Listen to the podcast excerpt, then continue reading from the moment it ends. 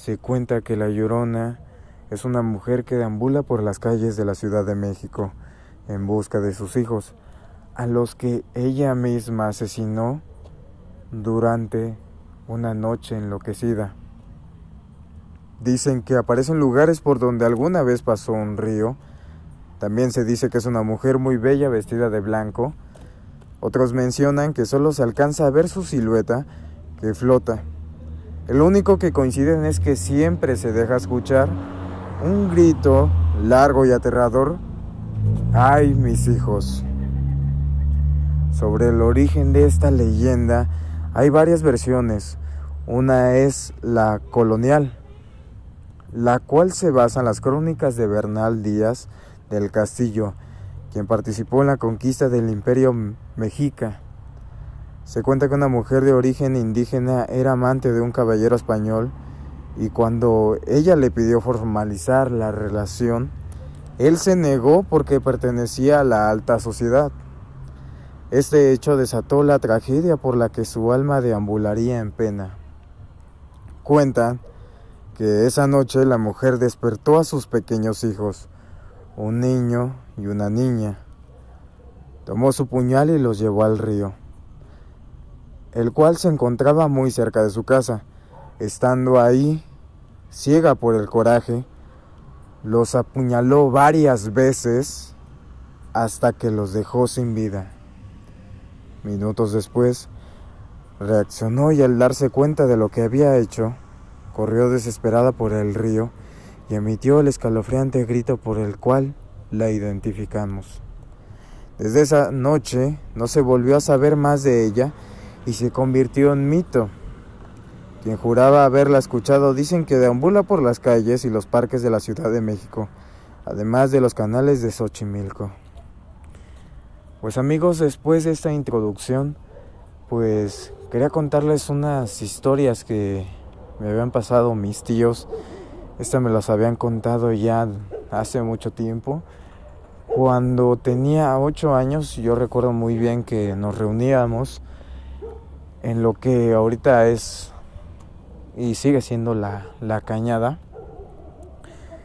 Y recuerdo que, que ellos me contaban que más o menos por la madrugada ellos son de tomar mucho actualmente todos siguen tomando mucho y me cuentan que ellos recorriendo lo que es pues la calle está lo que antes era su su hogar más o menos ellos se les pongo el contexto la casa donde ellos vivían bueno donde vivía este tío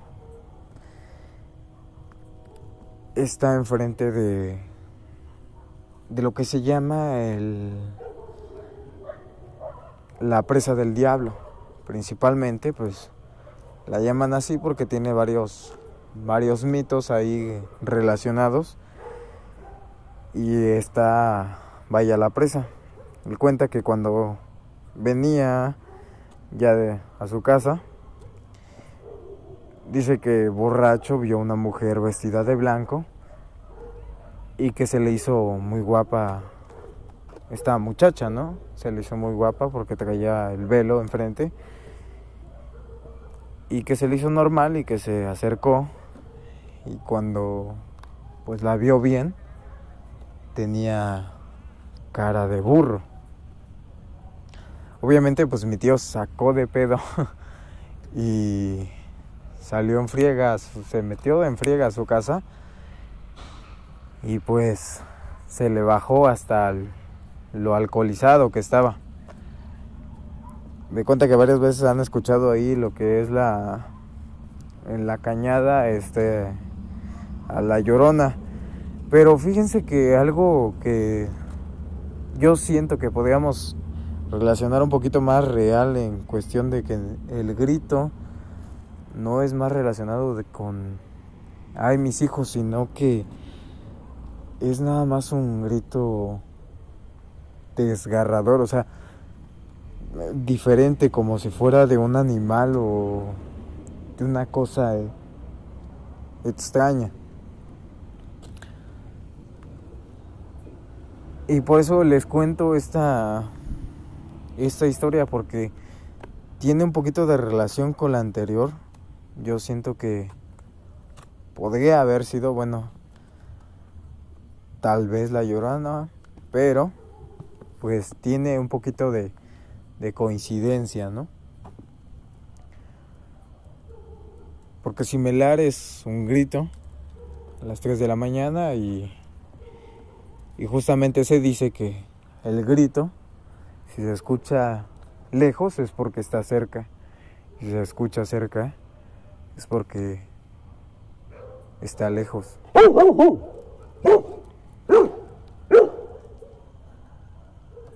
Pues les dejo hoy con estas con esta pequeña historia. Nos estaríamos viendo el día de mañana y yo creo que pues a ver si les cuento una historia personal. Ya veo y si no les cuento otra otra leyenda típica de aquí. O si no una leyenda típica de de la cañada que es allá donde estuve más parte de mi infancia y fueron de, de las cosas que más me han impactado en cuestión de que me han contado mis tíos y varios de ahí de, de cuestiones que le habían pasado sobre esto de lo paranormal.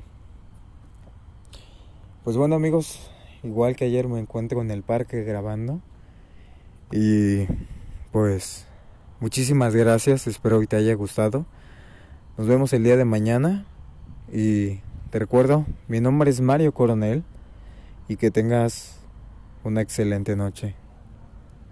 Excelente sueño. Hasta luego.